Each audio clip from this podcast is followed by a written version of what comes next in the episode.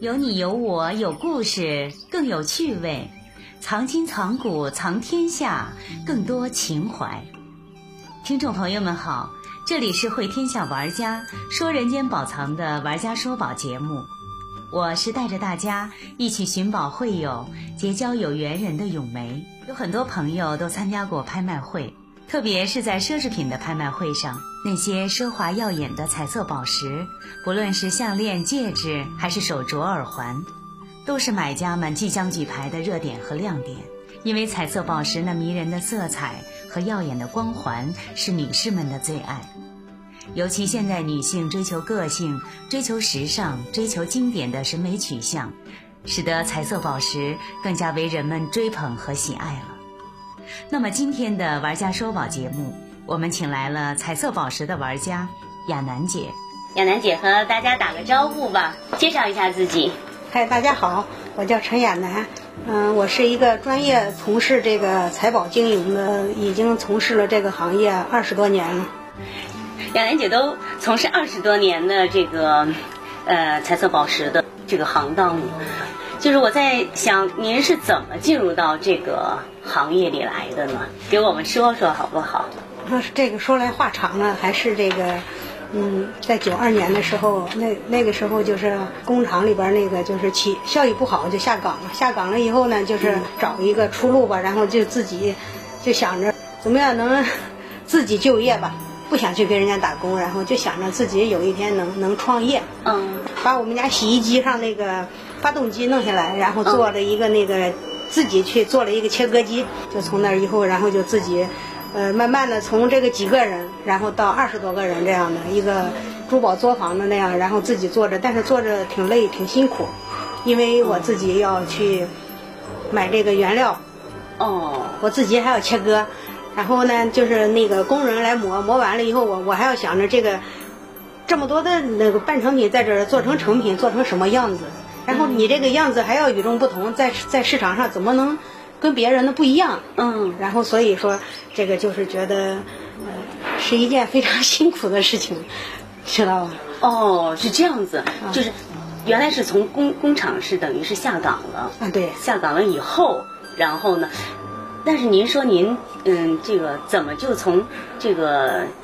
这个行业？你原来从事的这个行业是什么行业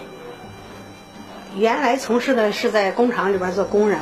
啊？跟这个呃珠宝有关系吗？不搭边儿。我哦原来一点关系都没对，有。原来做的是一个在一个塑料厂，塑料哦厂搞那个编织的，然后编织袋儿的那种。嗯那个时候就觉得好像，呃觉得就是挺不，心里边儿挺不挺不服输的那种想法，就是。嗯， 特别想自立哈、对，自特强啊别想特别想自己创业嘛，自己创业对哈、啊那就是刚才我听您说了，你怎么就想到了来去做这个宝石呢？来去就是做这个行业呢？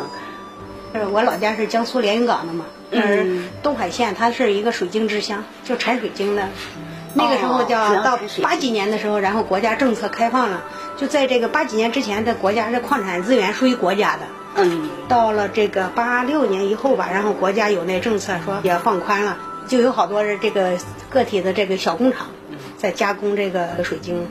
都在摸索着吧，一边都在摸一边摸索着一边做这个。那就是有朋友们在做这个行业，对您了解了，啊，是我们那儿就是那个时候就水晶比较多嘛，嗯，哦，主要是因为水晶之乡，所以对对您就对想呢，也在这个行业里面自己试一把，是吧？对，但是那个时候做还是还是很少的，还是属于也是真的是属于先驱者。是，具体是在哪一年呢？开始开厂的就是在九二年的时候就开始了，一九九二一九年，九二年对，那个时候自己开厂子的人还不多呢，不是多吧很少。哎呀，那您还真是蛮有魄力的。就那个时候就想着就是必须自己闯嘛，而且我刚才听您讲，就是您您把洗衣机也拆下来，啊 对来做这机器，因为那时候你想去开厂子你没有钱嘛，嗯没有钱，但是他那个呃就是宝石那个切割的宝石发动机是一样的，发动机可以用嘛。嗯，你没你没有钱的时候，你把洗衣机那发动机给弄下来，弄下来以后安装就完，就能安装一个切割一台切割机就安装出来了。哎呀，真的是我觉得是真是不简单，真嗯是就是男人的这种魄力，嗯，确实挺让人佩服的。那现在呢，我就是想呢，因为咱们这个节目呢，就是玩家说宝，我是想呢，您呢，嗯、跟我们今天呢，呃，想说一说呢是什么宝贝？您给我们带的是哪一件呢？今天就是要是跟大家分享的话，我就跟大家分享，就是目前最热门的一个那个话题吧，就是碧玺。嗯碧玺呢，就是说，就是为什么现在受到大家的追捧呢？就是说，我是这么理解的，是第一个，它颜色特别丰富，嗯，对，嗯，第二个呢，就是说它这个价位吧，就是说，哎，多少价位都有。然后就比如说，你几百块钱，你可能也能买一到小一小件儿。嗯然后呢，几千块钱也能买。如果你经济能力允许的话，几万、几十万，就是只是档次不一样，但只要你喜欢，你都可以买到。嗯，都能都能满足你的心愿。它不像有很多嗯就特高档的那个宝石，就是说你你的经济能力达不到，你根本就不能玩儿。嗯嗯是这样的，所以它没有，所以就是比比较受大家追捧嘛。嗯嗯。嗯，这个是第二个，就是说颜色它特特别丰富多彩。对对嗯你比如说蓝，它就有多好多种蓝，然后红色也有很几十种红色，对然后绿色还有几十种绿，不是就各种，就是说它能满足你。碧玺的话，还有第三大好处就是说对人身体非常非常好，哦，就，是所有的不管是你这个玉石类的，或者是就各种的宝石类的，嗯，碧玺的能量叫碧玺的，被他们冠称为叫能量之石，因为嗯碧玺它的学名叫电气石。电气石，对，嗯，就是说在这个原矿石的时候，你没有切磨，就是切割打磨的时候，它这原石头就是有正负极的。嗯嗯，正负极如果因为咱们人体有体温是吧，嗯有温度，嗯如果你带到身上以后，它会形成一个磁场，微弱的磁场，嗯对你的，它能促进你的这个身体的这微循环，哦，所以说能量强对人身体也非常的好，哦就是就比较受到现代人的追捧。大家就把这个这个碧玺称作彩虹之石哈，嗯，是 就是说它的颜色非常多，啊对非常漂亮哈，是而且它嗯最关键就像您刚才讲的，就是它这个对人的身体非常好，是吧？对嗯这个我我拍卖的时候，嗯很多的就跟这些买家聊天呢，有些人也是提到过，也是提到过说对是，并且它不仅它这个颜色呀漂亮五颜六色的，而且它最关键的就是，哎，它能够对于人的健康有特别有好处，特别有帮助，所以咱们老祖宗那个谁，慈禧太后，她就是非常喜欢最资深的、最资深的玩家，碧玺玩家应该是她。这个选购这个碧玺，我应该就是从哪几方面呢去看呢？碧玺它的真和假，呃，怎么来这个区别这一块儿，您是、嗯给我们讲一讲啊？它有没有真假的，就是这种呃区分鉴别？有市面上有假的，嗯假的就是玻璃做的。是用玻璃来做的对是吧？嗯目测去看它，呃，有有没有一些就是窍门儿，有一些诀窍吗？但是我是觉得，就是买这种珠宝类的东西，因嗯为它是比较的贵，就是说，你要是那种假的东西，它都是很便宜，几百块钱的东西，就是说，你真正的好的东西，它也不可能到那种地摊儿上去。嗯你就是你买这个，你还要找一个信誉比较好的，嗯就是这个东西，万一买假的，但是我还能找到它，我能就是自你有保障，在你的利益，嗯就是说，不管你花多少钱，你不不要让你的利益受到损失。嗯万一假了，我能找到你，而且假了你得给我保障赔我。如果你到那个地方，他没有信誉保障，你买完了找不着人了，那你就亏大发了。所以你在去消费之前，你你要找一个就是说非常正规的价，正规的渠道，是最大限度的保证你的消费利益不受损害的地方。你不能到那个地摊上去随便买，那他说什么就是什么，那肯定是不能听他瞎忽悠，对不对？对对对，啊没错，这一点还真是的。对是买东西还要选对地方。对，嗯，首先呢，平时就是说是你到任何地方的话，买的话，他会有一个要让他出具证书给你，嗯出嗯具证书，这个就是也是一个这个质量的保证。嗯嗯，而且证书的话要有权威部门的，就是说咱们比较认可的，比如说我在北京，那么我要要北京国检的，我要北京地大的，我不能说我人在北京，我要一个广州的证书，那这个证书是怎么来的，咱不知道，是吧？嗯嗯嗯没有把握的对对对东西，你就就是说咱没有把握确认这个东西是真的假的时候，就不要去相信它。碧玺它属于财宝类的，那么咱们衡量财宝第一个标准的话就是颜色，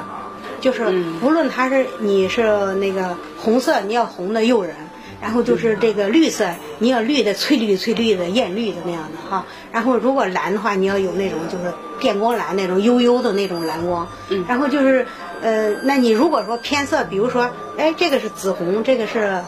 就是说黄铜色，嗯，它这个都属于偏色，它的价位一下子就会要下来很多，你知道吧？你这个绿有黄绿，然后有灰绿，嗯就是说，就是咱们去衡量它一个质量的标准，就是说你在把握它这个颜色的时候，嗯然后再注意它的那个里边儿的含杂质，肯定是越纯净的话，就价位越高，嗯就达到、如果达到收藏级的话，就是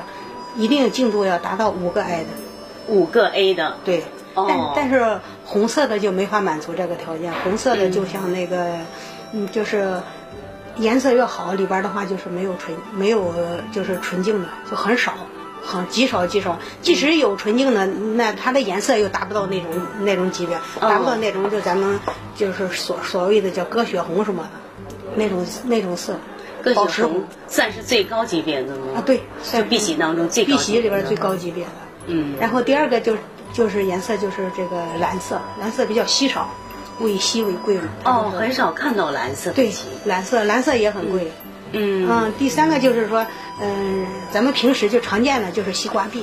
嗯，就就是一块石石头上有两个颜色或者是多种颜色的，它都叫西瓜币。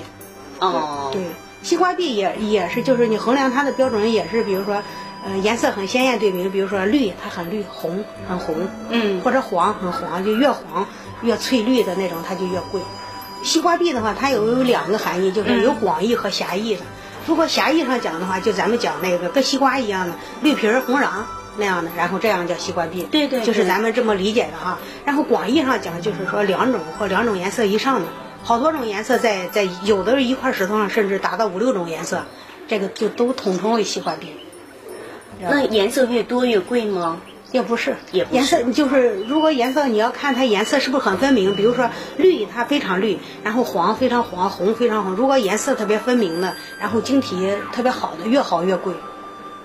当然，就是说一般的，就是像那种的话，就是能达到一就是颜色又分明，然后晶体又特别好的，就很极少，很不容易。哦，对，属于收藏品那种。收藏级别的。，对对对。咱们现在碧玺的这个价位现在是怎么样一个情况？哦，碧玺的话就是比就是比前几年还是高了不少，因为随着人们对这个呃珠宝的认识和了解，还有大家生生活水平的提高，是吧？嗯大家都就对它的认识越来越多，所以就喜欢也就越来越多，市场需求也就越来越多。那但是呢，它的原料还是。就那么多的，不是因为你市场需要的多，它开采的就多。那边它开采出来的数量是一定的，这么样就是造成了它这个价位一一涨再涨，一涨再涨，但是还在依然在涨还是在涨？啊，对，依然在涨。为什么？每因年为原料越来越少啊。那我想问问，就是嗯您经营这么多年哈，主要就是在这个碧玺这一块儿，碧玺它的产地主要是在什么地方？碧玺的产地很多吧，就是说以这个品质最好的地方的话，就是以这个南非、嗯，巴西那一带的，然后它的品质就是为上乘嘛。咱们国产有碧玺吗？国产就是在好多年以前吧，可能在九零年那那会儿，就是以后，然后在新疆那会儿产产嗯极少量的碧玺，嗯，但是品质般一是吧般。比如说粉，就这个红色不的，是它特别只是亮丽浅粉色的，然后绿哦也是带淡带一点那个黄绿色的，颜色都不是很好。哦，不纯啊是吧？对不是很正，像您说的啊这个。对对那您经营的这些碧玺，主要就是产地是在什么地方？我们一嗯一般的都是以这个巴西，都是巴西碧玺。对，嗯。哦，主要都是巴西。啊，对，主要都是嗯嗯，从巴西那边儿，呃，有成品啊、半成品啊、嗯嗯原石、原矿石都有。嗯。那您呢是我呢，现在就是一般呢，在北京就是以经营为主，然后就是这个，呃，在巴西是我弟弟，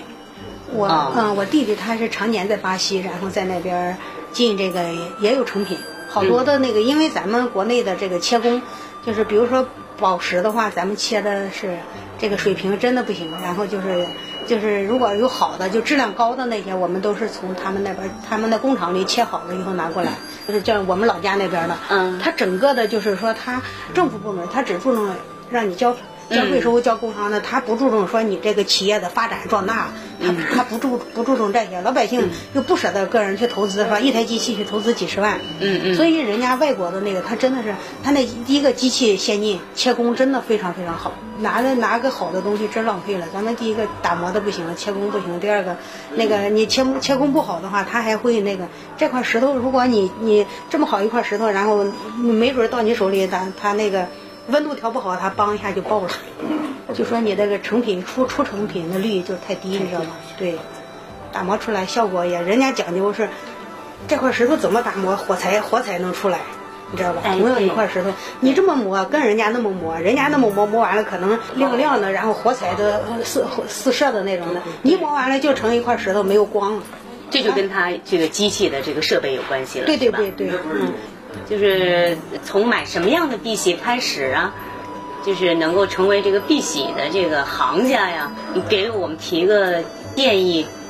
可以先买个，别买太贵，一两千块钱的，先买个嗯，哎，买一个便宜一点儿的，然后就是你就知道你知道去学习了，嗯然后就知道什么样好，什么样不好了。如果说你只是理论上的，不去实际，不去不去实践它的话，不真正的进入到店里边儿去那个去淘的话，我是觉得。光从这个节目上，他你肯定就就是成为不了一个玩家，是吧？就随着你对这个知识的了解，你就你现在让你一下子买个十万块钱，你肯定也不敢买，因为你对心里对没对，所以说就建议大家的话，价格比较低的，对，先从嗯便宜的入手便宜，的先买一点玩玩，嗯是吧？啊这么样慢慢的就会增长知识，就知道就就知道你想在花钱的时候，你想买想买一个什么样的品质。嗯嗯，你知道它那个就是衡量一个它呃能不能算为宝石的话，它有两个标准。嗯，第一个就是你记着这两个标准，第一个是透明度，透明度，透明度就说这个东西你不通透，透明度，嗯嗯硬度就是这两个硬性的标准，你都得你你看看你，呃，钻石硬度得在多少？在七以上吗？七点五以上，七点五以上，对，比翡硬翠度要必高须要在七点五以上在，所以7.5翡翠也不是宝石，啊 哈哈哈对哦啊，它在七点五，对，啊，你看它那哦这是硬个性的指标宝石全是钻石、红宝、蓝宝、嗯祖母绿，嗯，都是透的，碧玺没有一个不透的。钻石排在第一，对为什么？钻石的硬度是十点零八，最硬的，最硬。然后红宝、蓝宝就是红宝是九点五，嗯，九点五下边就到祖母绿了，是八到八点五。都有哪些东西让您就这么爱不释手，都不想出出手的这些东西？就是比比如说，就说就我自己那个戴这戴这块这一串珠子吧，对我对，在我这脖子上已经戴了有七八年了。好多人，你到这一到我店里面，他就一坐那儿，来。把你脖子上的那串儿剪那个剪给我，我说、嗯我说这个是我戴的，我说是不卖的，嗯，那客人马上就不高兴，你知道吧？马上就、嗯就不可能，我有钱为什么不卖？嗯，但是我我是觉得我我是因为我本人就是真的是非常非常喜欢它，非常就特别的不是一般的喜欢嗯碧玺。我认为这个碧玺你带着它，它就带着你的能量，带着你的气场，嗯你知道吧？对对就是对说你。我把我的这个气场卖给你，就等于我的财运也卖给你了。对嗯对，所以说我你给我多少钱我都不能卖。嗯嗯，就说明您跟他的缘分。对， 你知道我我我真的就是说，我觉得我做任何事情，我要带着它以后，我就觉得特别顺，特别顺。心里特别踏实，是吗？对啊，那就说这个碧玺它已经有它灵真的性了真的能带给你很多很多的那个。哎我戴这儿戴脖子上，就好像是我的身体的一部分一样。如果拿下来以后，你就觉得这儿少了一个东西，然后放上去，你就觉得你就没有感觉，你知道吧？你觉得你身上什么东西都没有，这样。踏实。啊，对，就特踏实，真的，你是在形容得太对 了。非常踏实啊，，对，是是这样的，你知道吧？就像自己的一个守护神一样。对，那这碧玺就是说，为什么说宝石都有灵性呢？我想可能就是跟玉石、翡翠一样，对，这这个是真的，嗯就是说真的不是迷信，不是有的人说，嗯别听他们瞎忽悠，说是这，但是但是我是真的相信它，它存在，你知道吗？嗯，因为我我觉得它，我因为我相信它，它也带给我很就是好运。穿成一串珠子，你知道我在前几年的时候，我一年四季三百六十五天是从来不拿下来的，你知道 有有一个有一个那个，你知道吧？啊所以为什么说它成了我身体的一部分，就是就就是这。我明白。您做这个珠子呢，等于攒了攒了一年的时间，对真的一年的时间凑了三十六粒珠子， 对，是吗？啊，这而且这个就是 还那个牵扯到我女，我女儿不九岁嘛，嗯，有的人好老是跟她开玩笑，就说啊，你你我把你妈那串项链给买走了，她说你买不起，她说为什么？说说她那串可贵了，跟我约定就说你要在卖这个之前，你必须跟我商量说。我说为什么？这是我的东西，我为什么要跟你商量？对呀她说因为我已经喜欢上他了。哎，杨楠姐，刚才你就说到，就是说这个女儿啊，啊女儿都看上就是这件这串儿对这对个对啊碧玺项链了，所以我就觉得这块碧玺项链将来都成为您的一个传家宝了，真的是这样。 那有一天放学，我就逗他，然后把我这个拿下来以后，然后他就嗯站在门上就跟我，咱俩不是约定好了吗？你要卖之前，你必须通知我，你为什么不告诉我？啊他他就以为我卖了，以为然后你要卖以为我已经卖了，然后在那儿跟我发火。 碧玺项链这故事太感人 了。宝石啊，为什么说以前都说说这个它是指神物啊、灵物啊？嗯对对对，你喜欢上它了，你看上它了，你拥有它了，就是它一定是跟你有缘分的。是，就是有一种感应的，嗯这种感应当中是在冥冥当中，好像是一种第六感觉一样，我觉得真是这样。是这样。杨姐，你知道我为什么我说我一定要跟您聊聊呢？啊我就是因为通过您的那微信，就这些微信，我觉得您不是那种就是。就是真正是商业气特别浓的这种这个、啊就是对这个我商人，我好嗯多朋友都说说你不是商人。对，我是从一个那个就是纯粹的，你看我去开一个水晶的小厂，开厂子以后，后来我我厂子里有产品，我要出去开订货会啊，对吧？一我们那儿也有好多人去，结果他们经常去开的人以后，那次都赔钱了，唯独我没有赔钱，我还赚了几千块钱回来。啊然后觉得我自己就认为我这个哎还有一点经商的天赋哈、啊然后对然后就。哎，就对自己挺挺有信，有信挺心有了那个挺有信心的。嗯那后来以后我就觉得，哎，我就算了，我也开厂子，因为确实是就是对于一个女人来说是很累的。嗯对然 后就是从买原料到切割到打磨到厂到成品出来，因为我老公上班，全是我一个人在经营它，要管理它，就是嗯很麻烦。后来以后我觉得太累，我说，哎，我就是我让我弟弟去经营厂子，然后我我说我我来做做这个吧，所以也有也也有后来到北京来闯了这个。这个机会是吧？嗯来了北京以后，我们来了以后也是，真的算是白手起家，你知道吗？嗯从我这个创业，我从来北京的时候连十万块钱都没有，我就连开店到那个到到到到这么样起来，到现在的话，我有了好几个店，这觉得真的是挺那个挺知足的，觉得这个碧玺带给我带来给我带来的好运，因为我如果现在一直做水晶的话，因为就是我们老乡也好多，就是如果一直在经营水晶的话，他没有我这么好的运气， 因为我现在就是哦说，我现在可能没有多少钱，但是我有满满两屋子的那个碧玺。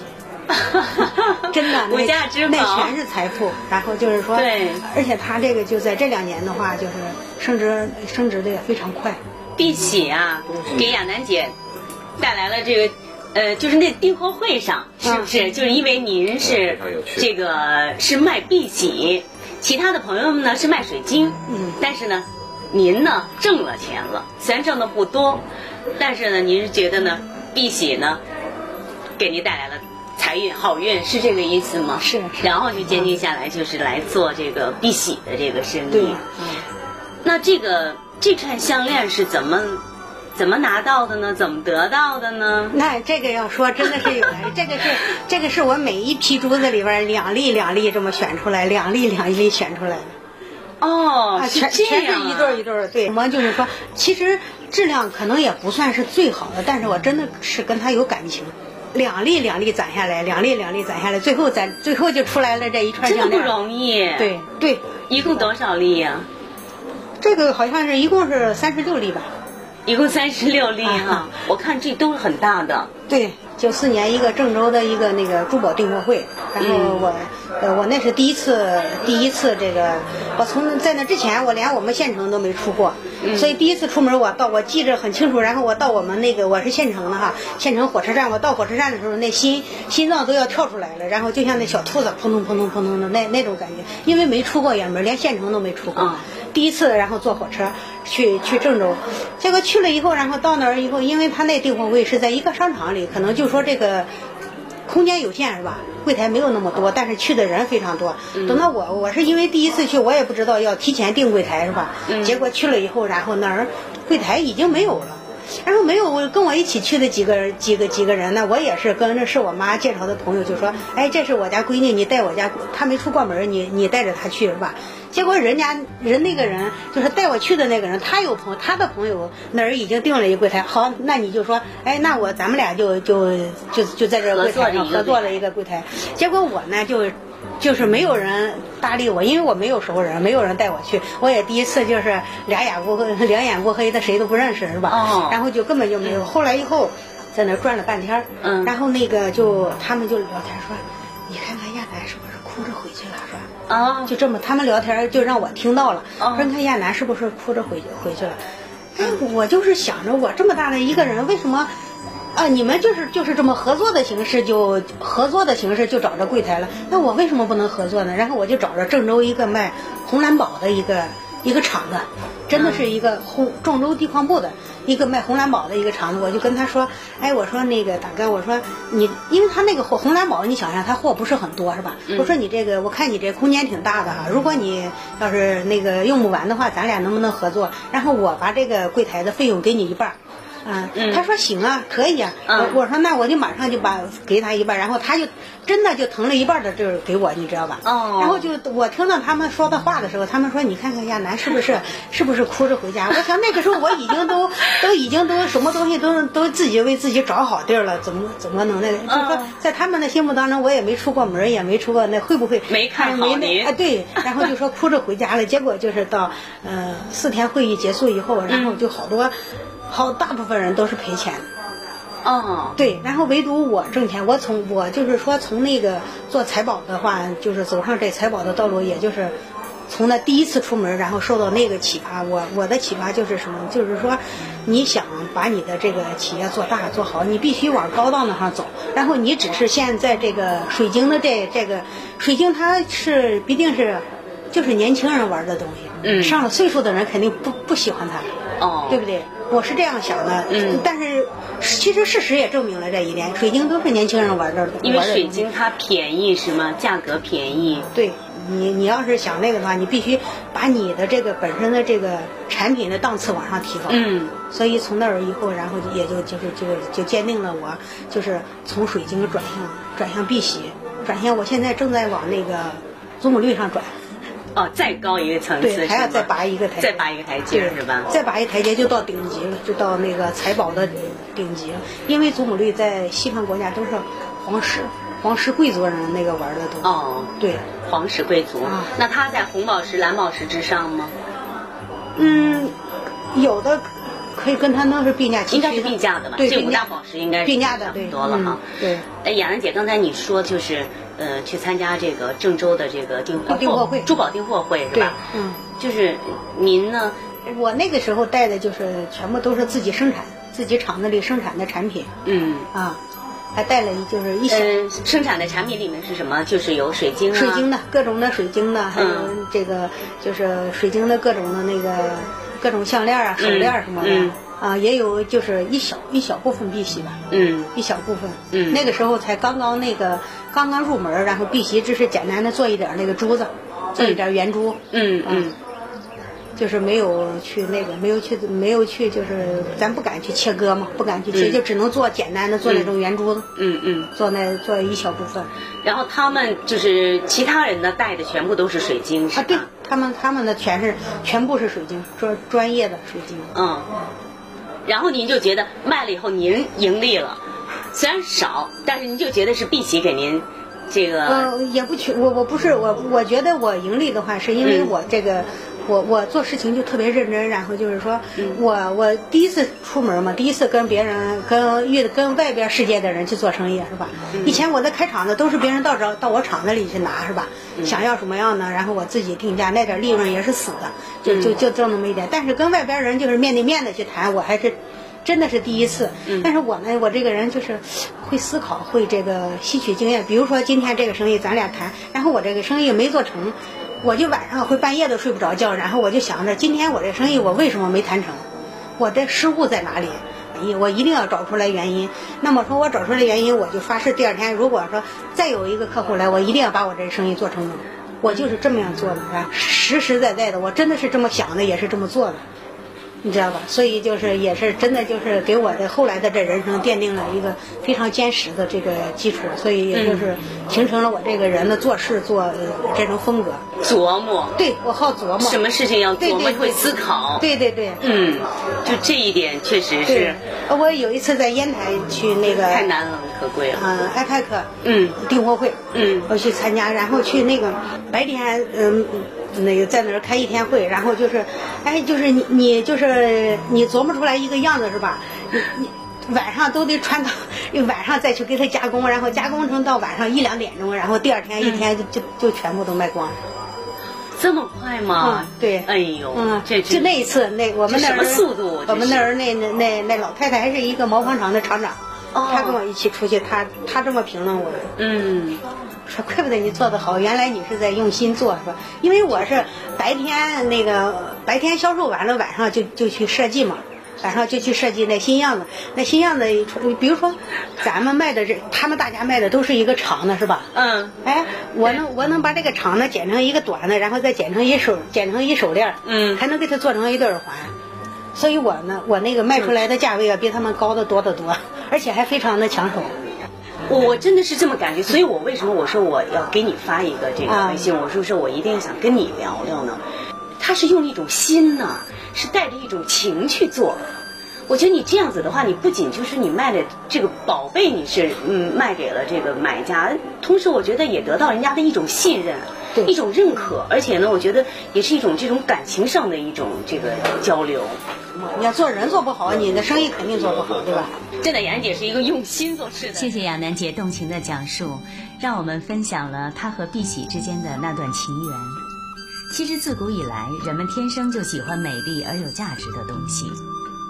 那些历经数世纪而流传至今的宝石，因为它稀有、坚硬和美丽，而使它更加弥足珍贵。所以说，宝石历来被视作财富和权力的象征，深受世人的珍爱。同时令人不禁会相信，那些宝石所拥有的那种超自然的起源和神奇的力量。这也许就是宝石的魅力所在吧。听众朋友们，如果您也是一位玩家，我们真心的邀请您做客《玩家说宝》节目，把您的故事也讲给大家听，让大家一同分享您的快乐人生。如果你想了解我们节目当中提到的那些宝贝的图片，可以登录我们的微信公众平台，搜索微信“玩家说宝”，发送消息，分别输入零幺零零六至零幺零幺零，就可以看到那些宝贝的图片了。同时，也可以和我们进行交流和互动。希望听众朋友们能够给我们提一些好的建议和意见，使我们的节目办得更好。我们期待您的参与。